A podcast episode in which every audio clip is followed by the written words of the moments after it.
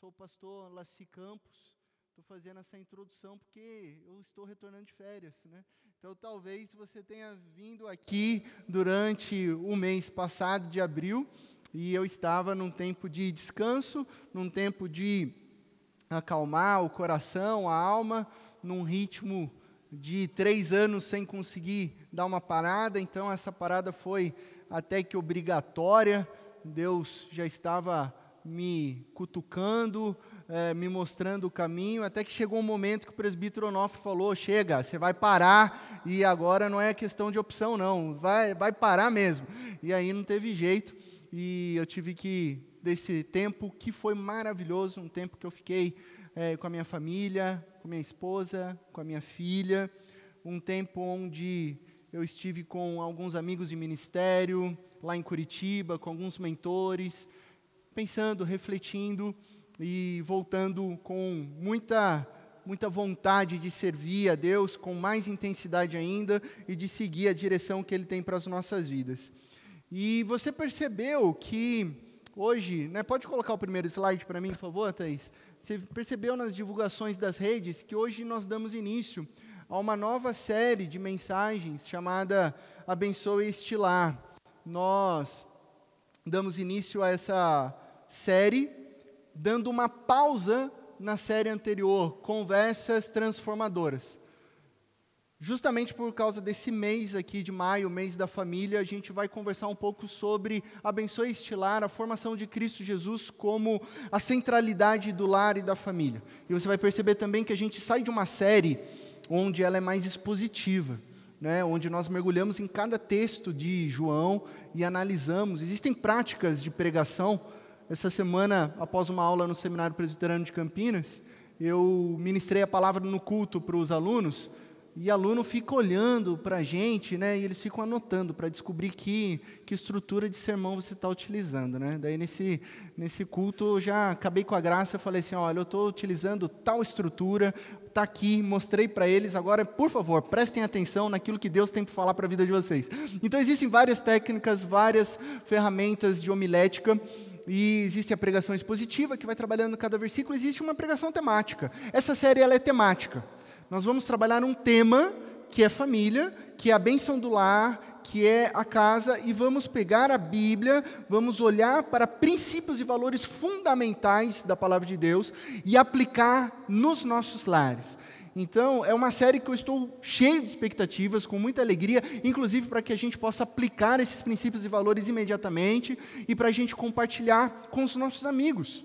Os nossos amigos que talvez não tenham tradição cristã, mas que têm uma família e que se importam em manter o lar deles de maneira saudável. Então, a primeira coisa que eu quero fazer nessa manhã é uma pergunta. E aí eu peço a tua ajuda aqui para responder, levantando a sua mão para o alto se você concorda com essa pergunta que eu vou fazer, né, respondendo positivamente. Quantos de vocês aqui gostariam que os lares, as casas, as famílias de vocês fossem abençoadas? Levante a sua mão. Ah, bom, bom. 100%, né? Que bom, que bom que todos levantaram as mãos. Porque se você não levantou a mão, aí eu vou ter que entender que, peraí, você gostaria que o seu lar fosse amaldiçoado? Com certeza que não. Todos nós queremos a bênção nos nossos lares, nas nossas famílias. Porém, quando nós respondemos essa pergunta aqui positivamente, mas olhamos para as famílias, na sociedade, para as famílias com quem nós convivemos, com muitas vezes para as nossas próprias famílias, não, é, talvez as nucleares ou as famílias adjacentes, será que nós conseguimos olhar famílias como bem-aventuradas? Você já fez essa reflexão? Será que a maioria das famílias da nossa sociedade, elas têm como característica ser bem-aventuradas? Aí fica um pouco mais difícil, não é verdade? Porque é muito frequente nós dizermos, puxa, eles estão ali mantendo com todas as forças o casamento. E de repente a gente olha assim, nossa, mas eles ali estão num grande desafio com a criação de filhos. E de repente você conhece um amigo, você conhece uma família que está numa dificuldade tremenda financeira e pensando como que ele vai conseguir sustentar a família dele com aquilo que ele ganha. E é claro que hoje nós vivemos desafios e lutas novas, ou talvez mais profundas do que em outras épocas. O luto das famílias que enfrentam o divórcio hoje é muito mais alto. Os desafios de um novo casamento. De repente, a, a pessoa passou pela dor de um divórcio, e aí ela se engaja num novo casamento, e tudo isso é diferente, tudo isso é um novo desafio. É uma nova é, realidade que precisa ter atenção. E não que isso seja novidade, mas o número de mães solo no nosso país, aqui no Brasil, atingiu a marca de 12 milhões. São 12 milhões de mulheres que vivem numa sobrecarga financeira, porque elas têm que cuidar sozinhas da família, muitas vezes o pai da criança não auxilia nem financeiramente, e digo mais, uma sobrecarga psicológica de estar sozinha no lar e fazendo um papel duplo, sustentando o seu filho, a sua filha, e essa pressão muitas vezes é esmagadora. Então, diante de vários desafios que existem hoje, essa série propõe a reflexão da formação de um lar centrado em Cristo Jesus. Se tem um objetivo nesses quatro encontros, é esse: é a formação de um lar centrado em Cristo Jesus. E através de alguns princípios claros no Sermão do Monte, nas bem-aventuranças, nós vamos aplicar esses princípios, esses valores, essas promessas em nossos lares e assim descobrimos a verdadeira, a verdadeira felicidade. Aí eu vejo assim alguns rostinhos jovens aqui, né, pensando assim: ah, mas eu não estou num casamento ainda, pastor. Né? Eu, eu não estou agora nesse momento. Casado. Casada. E essa série agora? Bom, eu faço uma outra pergunta. Você está planejando casar? Você deseja casar? Amém ou não amém? Posso ouvir amém aqui? Amém, amém, né? Amém. Bom, se você deseja casar, então, é, por favor, essa série é o melhor momento para você aprender princípios incríveis para um futuro de bênçãos. E para vocês que já são casados, essa série é para aplicação imediata em nossos lares. Então, para onde que a gente vai? De uma maneira assim, resumida aqui. Semana que vem, a gente vai conversar sobre o tema a pureza do coração, tá? Bem-aventurados os que têm coração puro. Então, será seremos, seremos desafiados a pensar: será que o meu lar, será que a minha casa, será que a minha família é caracterizada pela pureza de Cristo Jesus? Então, como que eu vou desenvolver um lar com pessoas puras de coração? Então você não pode perder o encontro da semana que vem. No dia 22 de maio, o tema é uma família pacificadora. Bem-aventurados os pacificadores, pois serão chamados filhos de Deus. Paz, harmonia e leveza são palavras que caracterizam o seu lar? Sim ou não? Hum. Será que eu posso ver umas cotoveladas aqui no cônjuge, né? Tipo, ah, você, olha o jeito que você falou comigo ontem, olha o jeito que a gente veio no carro, no caminho da igreja. Enfim, ser pacificador dentro do lar é fundamental para o desenvolvimento de uma família harmoniosa. No último domingo, dia 29 de maio, mergulharemos nas palavras de Jesus que disse: Bem-aventurados os perseguidos por causa da justiça, pois deles é o reino dos céus. Uma família centrada em Cristo Jesus vai ser perseguida. Ok? Nós vamos conversar sobre isso e vamos nos preparar para isso. Afinal, se nós não formos, guarda isso, a gente vai desenvolver isso no último domingo de maio. Mas se nós não formos perseguidos por causa da nossa fé, é sinal que a nossa fé não tem feito diferença em lugar algum. Opa! Né? Então, amigos e amigas, o meu desejo para essa série é que ela seja bem prática no dia a dia. Em alguns momentos eu vou contar algumas histórias do que eu já vivi, do que eu vivo na minha família. E, obviamente, a minha família está longe de ser perfeita, até porque não existe família perfeita. Sim, a família do pastor não é perfeita. De novo, a família do pastor não é perfeita, ok? Ufa, pronto, falei. Agora você sabe. É importante porque às vezes tem gente que acredita que quando a minha filha desobedece, eu canto um hino e ela imediatamente para e começa a orar, sabe? Gente, não é assim, tá? Eu queria que fosse assim, mas não é assim. Ou que, nossa, o pastor, ele nunca discute com a Júnia, né, esposa virtuosa? Olha só como ela concorda, né? É óbvio que não, é óbvio que faz parte do casamento real e verdadeiros desafios, tá?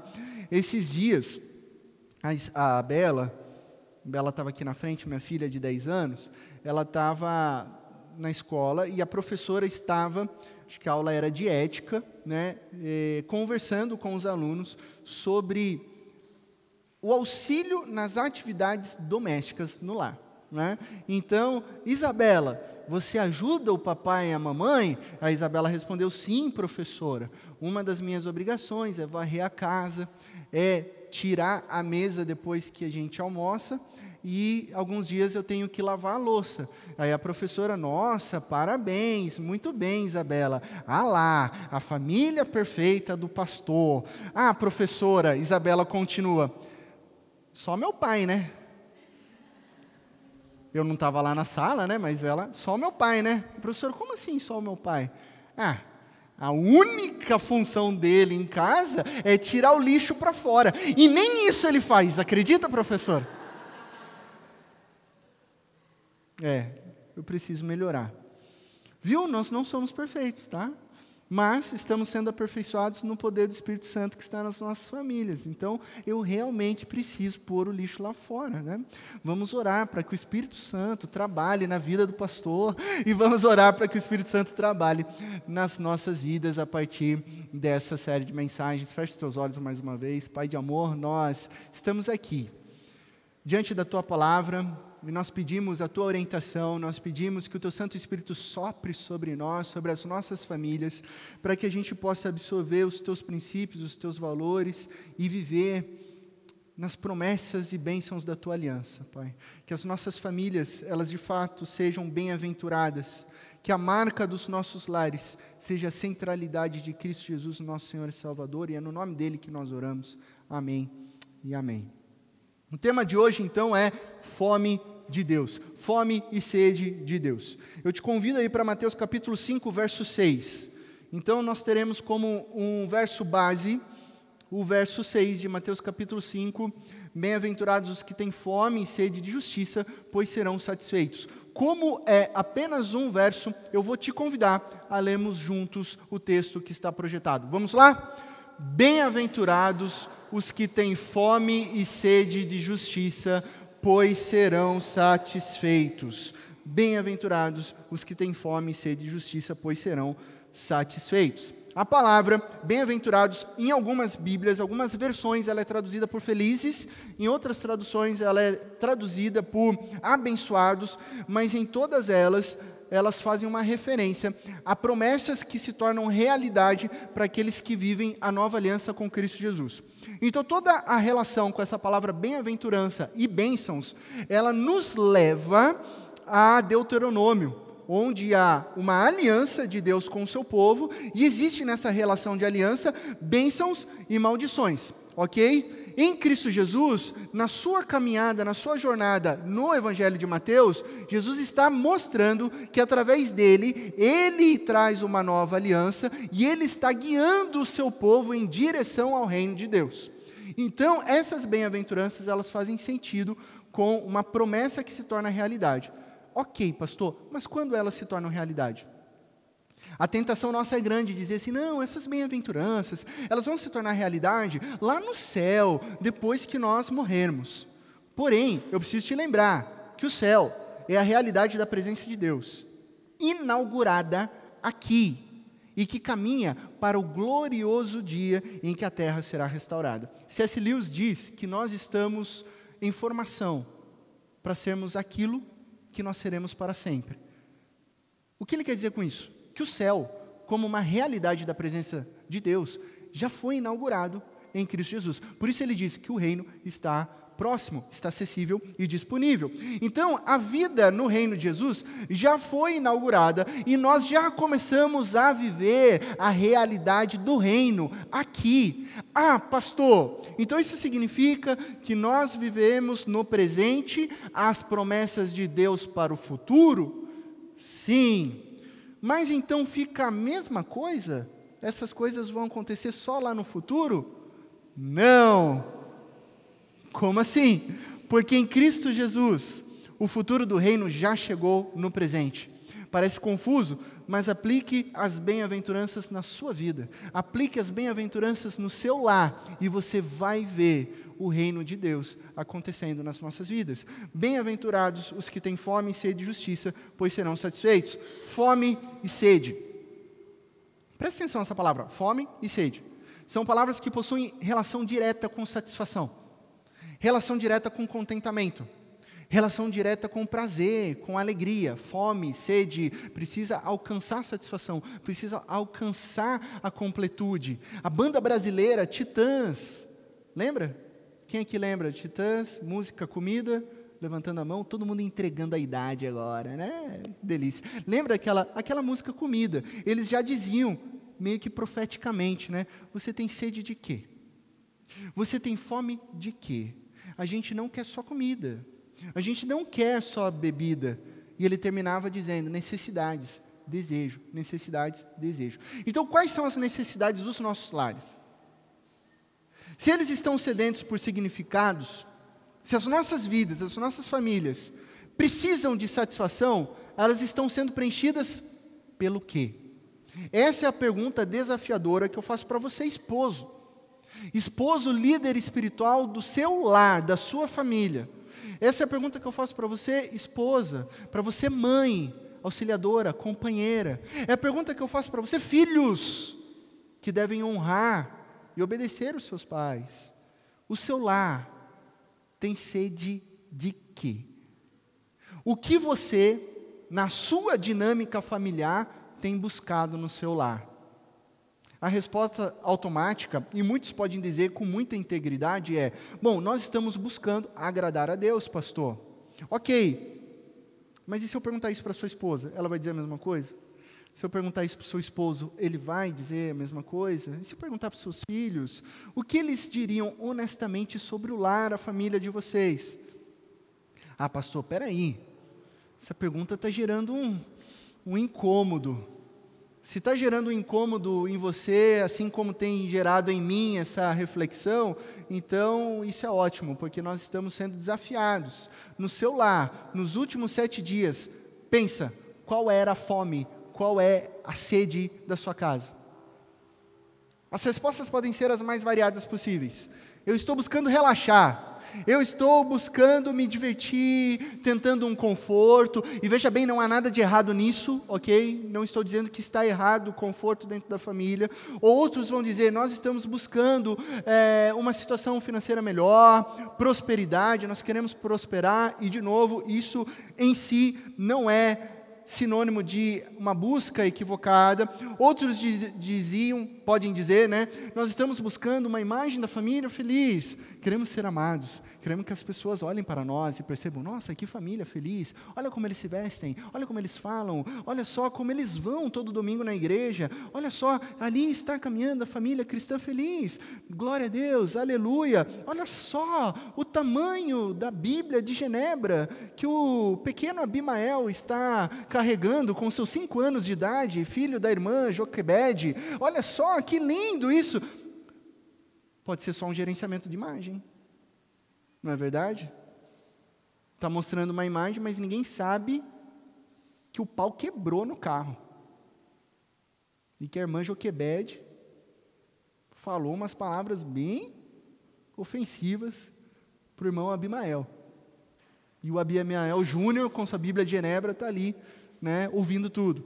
Então, talvez, a nossa fome, a nossa sede estejam direcionadas à conquista dos nossos filhos, né? Ah, as conquistas. O que eu desejo, o que eu tenho fome, o que eu tenho sede na minha família é sobre os meus filhos. Nossa, o seu filho ainda não fala? Nossa, como assim o seu filho ainda não fala? O meu, com sete meses, já falava paralelepípedo bem melhor que a Alice do Instagram.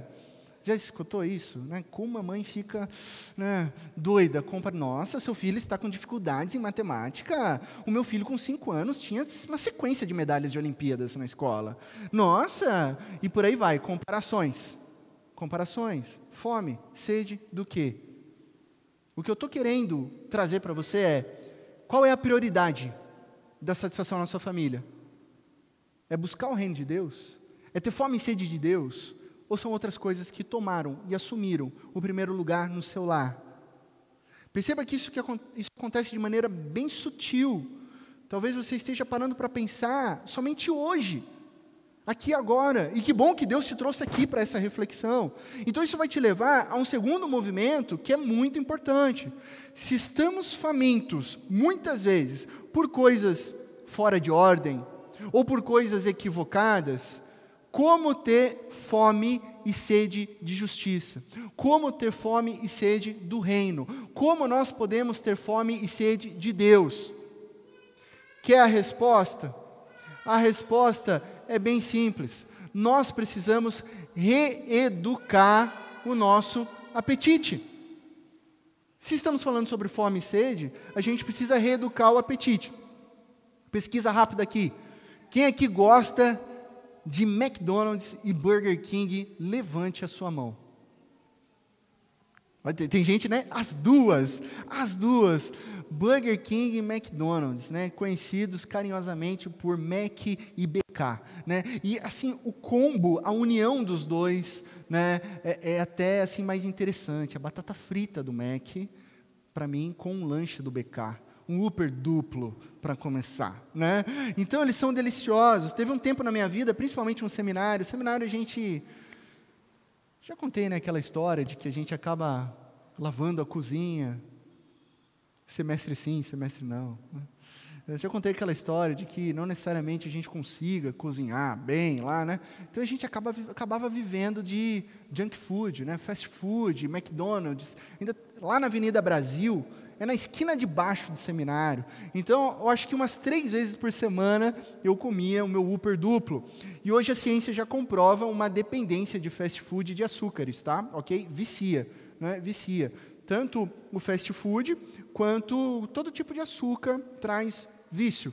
Até que eu percebi que eu estava comendo demais esse tipo de comida que não faz bem para o organismo. E eu fiz meio que um detox, sabe? Tipo, não vou comer mais esse tipo de comida. Proibido de comer durante três meses. Investindo numa alimentação saudável, que não é o meu forte, confesso aqui, não é o meu forte, mas eu tirei o BK e o McDonald's. Aí passou cerca de uns quatro meses. Até que um dia eu pensei, vou comer um Uber duplo. Não. Sabe aquela frase assim, mega mentirosa e egocêntrica? Você merece um Uber duplo. Né? Então, ah, eu mereço um Uber duplo. Fui lá no Uber duplo e fui e mordi aquele lanche, achando que eu iria me realizar. Não era mais o gosto, o mesmo gosto. Eu não senti tanto prazer. Por que, que não era mais gostoso como antes?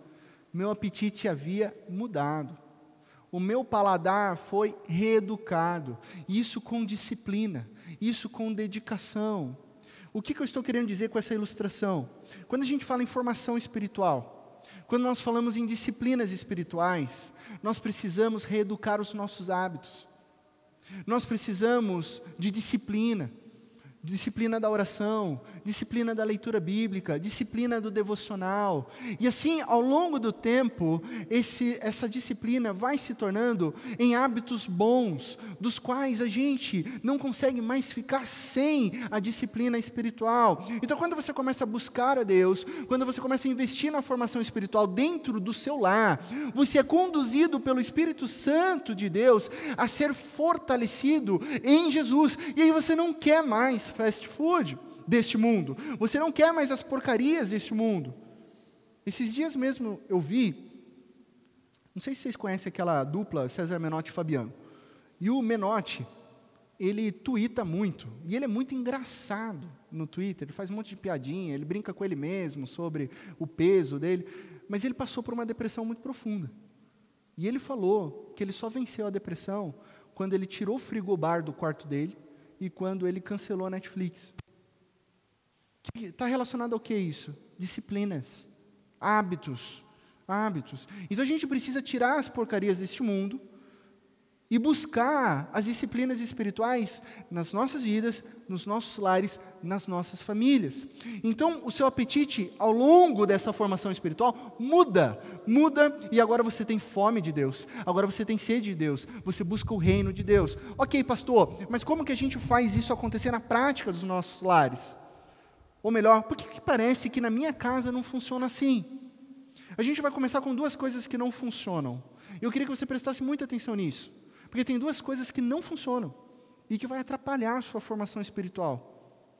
Uma é o legalismo e a outra é a mornidão. E eu vou explicar cada uma delas. Primeiro é o legalismo. Se você aplicar o legalismo no seu lar, nunca vai dar certo, ok? O que, que é o legalismo? É a redução do cristianismo em regras de pode ou não pode, devo não devo, faço ou não faço, sem a reflexão, sem o relacionamento. Guarde isso no seu coração. Regras sem relacionamento levam à rebelião. A gente viu na história do povo de Israel. Eles negligenciaram o principal, um relacionamento com Deus. E aí eles entraram em rebelião. Então, é, você já ouviu aquela frase que filho de pastor sempre dá trabalho? Quem é que já ouviu essa frase? Filho de pastor é trabalho, né? Nossa, e quando cresce, criança, né? O pessoal, endemoniado kids, e é filho do pastor ainda. Nossa, e aquele lá, adolescente, filho do pastor, olha o que aprontou, e ah, filha do pastor. E, e por que, que a gente escuta essa frase? Porque geralmente, e infelizmente, acontece. Acontece. E por que, que isso acontece? Porque filhos de pastores, filhos de missionários, filhos de presbíteros, Filhos de líderes cristãos, líderes locais, sofrem a pressão da imagem da família perfeita. Ao mesmo tempo que esses próprios líderes negligenciam a vida no lar, negligenciam o relacionamento em casa, dão atenção para suas ovelhas, dão amor, dedicação e tempo para as pessoas da igreja e negligenciam tempo em casa com a família. Então, só impõe regras aos filhos, sem relacionamento, os filhos entram em rebelião. Dá ruim. Segundo problema, mornidão. O que é mornidão? Mornidão é um estado do que está morno. Não está nem quente, não está nem frio. Talvez seja a coisa mais grave nos lares cristãos. Eles acreditam em Jesus, eles vão na igreja, fazem uma oração clichê antes de comer, mas não vivem as suas vidas de segunda a sábado, depositando inteiramente em Cristo Jesus, como se Jesus fosse realmente o Senhor e mestre das suas vidas. Não reconhecem Jesus como mestre da vida. Não se colocam como discípulos para aprender a viver, apenas conhecem Jesus conceitualmente, intelectualmente. O pastor Mike McKinley, ele criou um termo chamado cristão nominal. E ele diz o seguinte: é o cristão de nome, mas que não tem nenhuma paixão em buscar o reino de Deus. Ah, eu sou presbiteriano. O meu avô foi presbiteriano. Não, fui batizado por imersão. Não, quando eu tinha sete anos, eu fui presidente da liga infantil. Não, e a pessoa vai dando vários exemplos várias carteiradas sobre ser cristão, mas não vive o cristianismo. Não vive o governo e o senhorio de Cristo Jesus. Então, como que está a sua família? Como está o seu lar? Como está a sua casa? Ela está morna ou ela está quente? Alguns indicadores de que a mornidão bate ou bateu. Você não se lembra a última vez que você orou em família. Você não se lembra de compartilhar com membros da sua família sobre o que Deus tem falado na sua vida durante a semana, no trabalho, na, nos relacionamentos e por aí vai. Você não se importa em trazer para dentro da sua casa é, filmes e séries que, des, que desonram os valores do reino de Deus. Você não é desafiado a fazer diferença dentro do seu lar. Se você não é desafiado a fazer diferença dentro do seu lar, lá fora vai ser pior ainda. Então talvez a mornidão esteja à porta da sua casa. Voltamos ao texto bíblico. Bem-aventurados os que têm fome e sede de justiça, pois serão satisfeitos. O que, que nós devemos fazer? Como que a gente aplica isso nos nossos lares? Primeiramente, a ideia dominante dos quatro encontros é: minha família está centrada em Cristo Jesus. Essa vai ser a frase. E eu queria agora te desafiar a falar comigo essa frase, para que essa verdade ela comece a ser aplicada nos nossos lares. Vamos lá? Minha família está centrada em Cristo Jesus. Formação espiritual. Não é cristianismo nominal, é a centralidade de Cristo Jesus em tudo que nós fazemos e desenvolvemos dentro do nosso lar. Você pode anotar isso, você pode tirar foto disso, você pode escrever um post-it e colocar na sua geladeira para você lembrar todo dia que a sua família está centrada em Cristo Jesus. Não é sobre ser uma família cristã, porque ser uma família cristã tradicional brasileira pode ser apenas no nome e ela pode continuar em mornidão. O Brasil tem hoje 31% da sua população evangélica, 56% da sua população católica e juntos totalizam 87% de uma população cristã. 87% de pessoas cristãs no Brasil e o Brasil está do jeito que está. Tem alguma coisa errada. Porque Jesus, com 12 amigos, transformou o mundo. E 87% da população que se diz cristã tem alguma coisa errada. O que é? Se dizem cristãs, mas não vivem a centralidade de Jesus nos seus lares. Por isso, um lar abençoado é sobre algo mais profundo. Minha família está centrada em Cristo Jesus. É isso que nós somos. Isso é importante. É importante dizer. Dizer que Jesus é o centro dos nossos lares porque aí sim é ter fome e sede de Deus. Quando a gente fala sobre fome, quando a gente fala sobre sede de Deus, a gente lembra de um salmo muito famoso, o salmo davídico, Salmo 63, verso 1, pode colocar por favor, diz o seguinte: Ó oh Deus, tu és o meu Deus, eu te busco intensamente. A minha alma tem o quê? Sede, sede de ti. Todo o meu ser anseia por ti, numa terra seca, exausta e sem água. Não é uma sede de Coca-Cola. Sabe, às vezes a gente confunde as coisas. Às vezes eu brigo com a minha filha quando ela fica pouquinho irritada porque atrasou o almoço e ela fala assim: Mas pai, eu estou com fome. Eu falo, filha, você não sabe você não sabe o que significa ter fome. Você não está com fome, filha. E muitas vezes a gente acha que ter sede é tipo, ah, nossa, estou com sede, eu queria, queria uma Coca-Cola, bem gelada, trincando. Ah, estou com uma sede de suco. Não é sobre esse tipo de sede. Não é uma sede de um dia de calor. Quantos de nós esquecemos de tomar água durante o dia, não é verdade? Aquela bronca, né? Toma 5 litros de água, toma 2 litros de água, a gente esquece. A gente esquece da sede. Por quê? Porque quando a gente tem sede, não é, não, é, não é esse tipo de sede. Não é uma sede depois de um jogo de tênis. Apesar de ser um jogo bem puxado, muito embora ontem não foi, né, Yuri?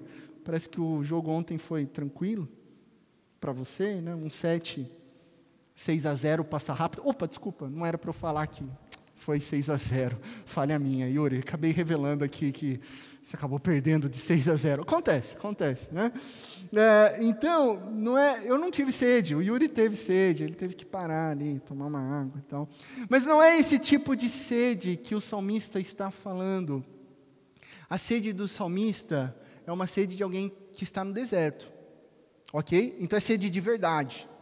É sede de alguém que está privado de água por dias. É sede da necessidade. É a sede do desejo ardente. É a sede pela satisfação. É a sede que gera vida porque senão você morre no deserto sem água. Então é esse tipo de sede, e com esse tipo de sede necessária para a vida, ele faz uma analogia para a situação da alma dele. Assim está a minha alma, com essa sede intensa e profunda do Deus verdadeiro e vivo, e é com essa sede que eu desejo buscar intensamente o Senhor.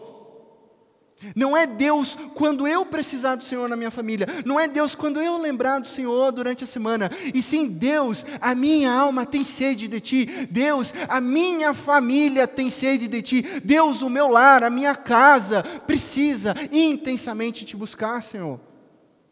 Esse é o ponto de termos fome e sede de Deus. Agora você consegue imaginar a sua família diariamente tendo essa sede de Deus? O quanto ela se transformaria imediatamente.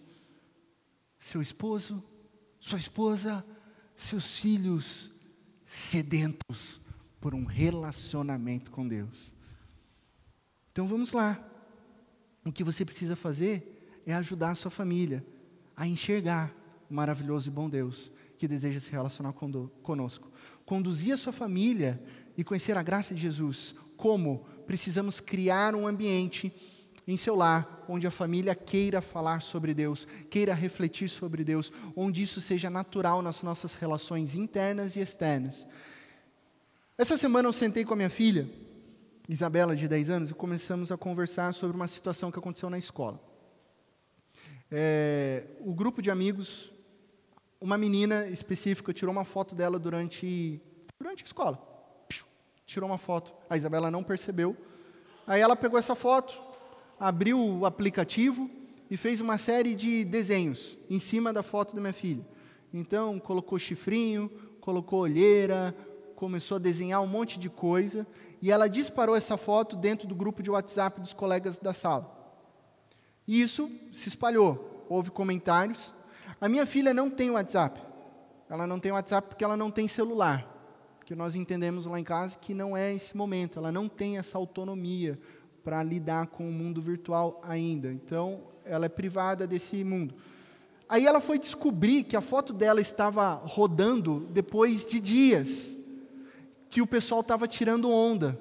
Aí uma amiga dela, próxima, falou: Ô Bela, aconteceu isso. Pá. Tirou o celular, mostrou para minha filha. Ela chorou na escola. Ela não entendeu por quê. Ficou muito chateada e veio conversar comigo. Ela precisava conversar com a colega que fez isso. Ela estava muito chateada. Foi informado os professores, obviamente. Mas ainda assim eu falei para ela, falei, filha, você precisa conversar com a colega. Mas pai, eu não fiz nada, eu não entendo, ela não gosta de mim. Toda aquela questão de a Isabela tá nova numa escola, ela entrou esse ano, a turminha é fechada há mais de seis anos e tal. Falei, filha, a gente vai administrar essa relação a partir da centralidade de Cristo Jesus nos nossos corações. Então você vai conversar com ela. Então você vai resolver essa situação a partir do centro governante das nossas vidas, fundamentado em Jesus. E você precisa fazer isso. E ela foi e conversou. Ela explicou a situação, falou que estava muito chateada. A menina percebeu que errou. Então é isso que Deus espera de nós. Porque se nós somos uma família centrada em Jesus, nós seremos centrado, centrados em Cristo em tudo que nós fazemos, em todas as nossas relações. Ok, pastor, eu entendi, eu desejo isso para minha família, eu quero, como é que a gente começa? Eu compartilho com você três maneiras práticas de desenvolvermos a fome e sede de Deus. Anote aí, a primeira delas é envolva Deus nas suas conversas diárias. Assim você vai desenvolver a fome e sede de Deus. Como assim? Em tudo, das coisas mais simples às mais complexas. Nossa, que dia lindo! Troque por. Nossa, olha que sol maravilhoso que Deus criou. Troca. Coloque Deus nas suas conversas diárias. Nossa, que cheiro maravilhoso de churrasco. Glória a Deus pela carne mal passada né? e que depois do dilúvio ele autorizou que a gente comesse carne. Né? Enfim, começa a inserir Deus nas nossas conversas. Nossa, o que, que nós fazemos com o nosso casamento? Está difícil, está faltando perdão, a gente está no entrave aqui, troca essa frase por o que Deus espera do nosso relacionamento. O que Deus espera de nós? Sabe, comece a inserir Deus nas conversas diárias. A minha filha recentemente disse: Papai, o meu amigo Anthony perdeu o pai dele. Gente, só balou. Um menino de 10 anos perdeu o pai recentemente. O pai estava bem, infarto fulminante, perdeu o pai. O menino está na escola, 10 anos, referência masculina da casa, perdeu. E aí? Então vamos orar por eles. E oramos, oramos. Isso aconteceu nesse semestre. Oramos pelo amigo da, da Bela. Depois a Bela pessoalmente conversou com ele. Ouviu ele. Ele falou que estava sendo difícil. Ele falou que ele tem muita saudade do pai dele. ele falou que várias coisas assim profundas para uma criança de 10 anos. E a minha filha, com 10 anos, pôde ministrar no coração do colega dele a centralidade de Cristo Jesus. Ela falou para ele: Nós estamos orando, Papai do céu está cuidando de você. O seu papai está com o Papai do céu. O Papai do céu é um pai para a sua vida. Eu sou sua amiga. Então, envolva Deus nas conversas diárias. O segundo passo, talvez seja o mais importante no momento pandêmico que a gente vive, é reunir-se como igreja é inegociável, meus irmãos. Presta atenção nisso. Se você quer que o seu lar esteja centrado em Cristo Jesus, você precisa, precisa estar aqui todos os domingos reunido com a grande família da fé para adorar a Deus. Isso é inegociável. Eu sei que tem pessoas que vêm de 15 em 15 dias, eu sei que tem famílias que vêm apenas no dia da Santa Ceia, eu sei que outras deixam passar semanas e meses, e eu sei também que isso reflete imediatamente na saúde espiritual da sua família. Então não negocie aquilo que é inegociável. Estar reunido com a igreja aos domingos é inegociável, é prioridade, adorar a Deus, ouvir o que Ele tem a dizer para mim e para você. Por isso que lá em Hebreus capítulo 10, verso 25, a palavra de Deus é claro para mim e para você, não deixemos de reunir-nos como igreja, segundo o costume de alguns, mas encorajemos-nos uns aos outros, ainda mais quando vocês veem que se aproxima o dia. É importante esse encorajamento mútuo. A edificação da igreja de Jesus acontece nessa relação uns com os outros. Não é opção. É a ordem de Jesus para mim para você, para a nossa saúde espiritual. Puxa, pastor, mas de vez em quando acontece algum imprevisto. Está tudo bem. Uma viagem. Você vai tirar férias com a sua família. Hoje a igreja está vazia porque hoje é dia das mães.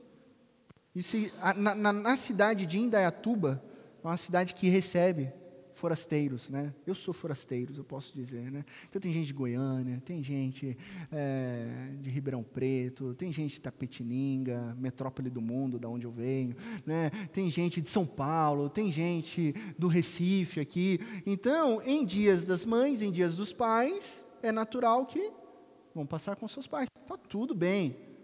Mas se você não consegue vir na igreja regularmente, Bom, aí você não está nem tentando, né? Você está priorizando outras coisas. Aí você, com todo respeito, está sendo preguiçoso e negligente com a saúde espiritual da sua família. Aqui na igreja presbiteriana do Pai, que nós temos o parquinho, vocês viram aqui as crianças sendo é, ministradas por meio da vida da, da Suzana, aprendendo do, com uma mensagem própria para elas sobre a palavra de Deus. Todos os sábados nós temos programações dos jovens e adolescentes Links, liderado pelo Guga, que está aqui, liderado pelo Léo, presbítero que está ali. Então, eu vou dizer uma coisa muito importante para você que é pai e que é mãe. Para você que será pai, para você que será mãe. Vocês que são responsáveis pela guarda, vigilância e educação de seus filhos, até a fase adulta. Isso é o ECA, Estatuto da Criança e do Adolescente. Mas vocês também são responsáveis pela formação espiritual dos seus filhos. E aí não é ECA, não, é a palavra de Deus. Você é responsável pelo desenvolvimento espiritual dos seus filhos. Então, se você deseja que o seu lar seja centrado em Cristo Jesus, você tem o dever de fazer com que seus filhos se envolvam em relacionamentos com outros cristãos nas atividades próprias da idade deles. E aí, isso, dentro do seu lar, enquanto seus filhos estão debaixo do seu governo, da sua autoridade, isso é inegociável. Porque se você, óbvio, se você der a opção para o seu filho adolescente, para ele escolher entre ir na igreja ou ficar jogando online um LOLzinho em casa, ele vai jogar um LOLzinho em casa. Vai maratonar uma série na Netflix, vai sair com os amigos. E aí você não está buscando a centralidade de Cristo em seus filhos. E isso em pouco tempo terá consequências desastrosas com o abandono da igreja, com o abandono da fé. Se o seu filho deseja estar no Links no sábado, e você, pai, você, mãe, ficou com preguiça de levar o seu filho para a igreja, isso é mais grave ainda. Que a responsabilidade será cobrada de você e não de seus filhos. A Bíblia diz isso. Estar reunido com a igreja é inegociável. Terceiro princípio, mostre que buscar a Deus é prazeroso. Quando lemos a Bíblia com a Bela, lembrando que muitas vezes eu chego muito tarde da igreja, minha filha já está dormindo, então muitas vezes, a maioria das vezes, minha esposa que acaba fazendo essa leitura com a minha filha. Mas quando eu faço a leitura da Bíblia com a minha filha, eu gosto de interpretar as vozes. Né? A gente tem até uma brincadeira de que Golias, na verdade, falava fino, e Davi que falava grosso. A gente dá risada quando eu imito Golias, quando eu imito Davi nas histórias, a gente dá muita risada e a, e a gente reflete, a gente conversa sobre a, a Bíblia, sobre os personagens. Então, esse momento de leitura bíblica fica muito leve, fica muito prazeroso antes da oração, antes de dormir. Pelas manhãs, eu e Júnia achamos um horário que encaixa nas nossas agendas para a gente ter um momento de devocional juntos. E liturgicamente, ela pega o chocolate quente dela, eu pego o meu café duplo, a gente senta na mesa e ali a gente lê a palavra, ali a gente ora juntos e ali nós começamos os nossos dias. Isso é maravilhoso, isso é bom demais. Aí quando os nossos filhos, eles observam isso nas nossas vidas, eles replicam automaticamente. Uma noite a Júnia viu a Bela ajoelhada na cama e orando. Só que nós sempre oramos com a Bela sentado com ela na cama. A gente senta tudo junto, lê as histórias, oramos. Aí a Júnia ficou observando, esperou ela terminar a oração. E aí a Júnia perguntou: Filha, o que, que você estava fazendo? Ela respondeu: Mamãe, eu sempre vejo você orar de joelhos na cama. Então hoje eu quis fazer do seu jeito. A Júnia nunca pediu. A Júnia nunca falou. A Isabela viu. Isso é maravilhoso. A palavra convence, mas o exemplo, ele arrasta ele arrasta. Então nós buscamos primeiramente o reino de Deus e todas as outras coisas no nosso lar serão acrescentadas. A minha família, a vida da sua família, o seu lar é prova do amor de Deus no, na sua casa, na sua vida. Bem-aventurados os que têm fome e sede de justiça, pois serão satisfeitos. Bom, agora você pode estar pensando, ah lá o pastor com a família perfeita, já disse que não é perfeito. Quer saber mais? Vem comigo, passa uma temporada lá em casa. Aí você vai ver. Está aberta a temporada aí. More com a gente por alguns dias. casa é pequena, mas sempre cabe mais um. Ah, pastor, mas você não vive no mundo real. Eu estou aqui lutando com meu filho que se envolveu com drogas. Eu estou aqui com uma luta com a minha filha que se envolveu com um rapaz muito violento. Então eu preciso dizer algo muito sério para você. Você só terá o que Deus quer que você tenha se você buscar a Deus de todo o coração. De novo, você só terá o que Deus quer que você tenha se você buscar a Deus de todo o coração. Deus tem planos bons, Deus tem planos de esperança. Essa é a promessa dele na Bíblia. Mas Deus não vai torcer o seu braço. Deus não vai te obrigar a buscar Ele. Ele está de braços abertos. Você deve buscá-lo. Então pare de desculpas. Pare de justificar seus erros.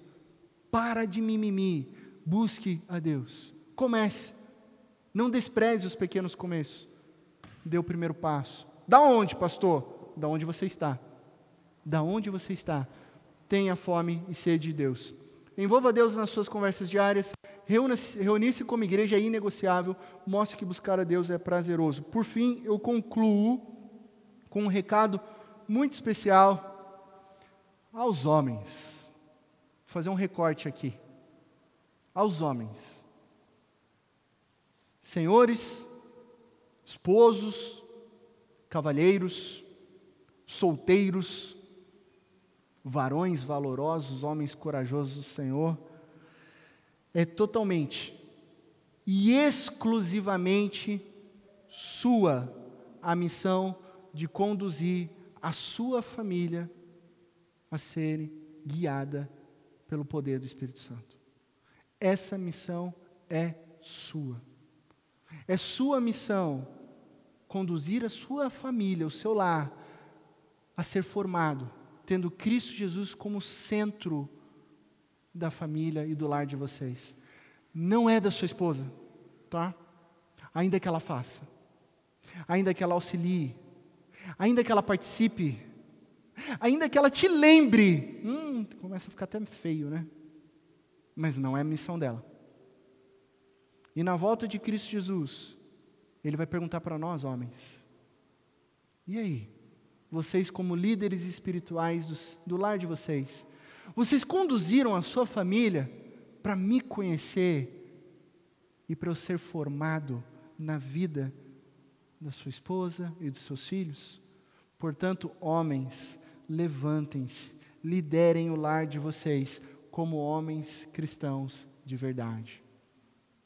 Mulheres, meninas solteiras, busquem, busquem relacionar-se com homens cristãos que conduzam vocês na formação de Cristo Jesus. Homens, você pode envolver Deus em suas conversas diárias, faça isso no seu lar. Você pode priorizar o culto de domingo na sua família, faça isso. Você pode sim mostrar que é uma bênção buscar a Deus, mostre isso com as suas palavras e ações. E no poder do Espírito Santo, você poderá dizer aquilo que Josué disse lá no versículo 15 do livro dele, 24. Se, porém, não lhes agrada servir ao Senhor, escolham hoje a quem irão servir, mas eu e minha casa serviremos ao Senhor. Homens aqui presentes, diante da família de vocês aqui, diante da presença de Deus, nós podemos dizer isso juntos? Vamos lá? Se, porém, não lhes agrada servir ao Senhor, escolham hoje a quem irão servir, mas eu e a minha família serviremos ao Senhor. Sim, é uma escolha e hoje é o dia que você escolheu. Ficar como uma família cristã de nome ou morna, ou ser de fato uma família centrada em Cristo Jesus, o nosso Senhor, e sendo verdadeiramente satisfeitos. Pois bem-aventurados, felizes, abençoados os que têm fome e sede de justiça, porque nós seremos satisfeitos. Que Deus abençoe o lar de todos vocês. Amém?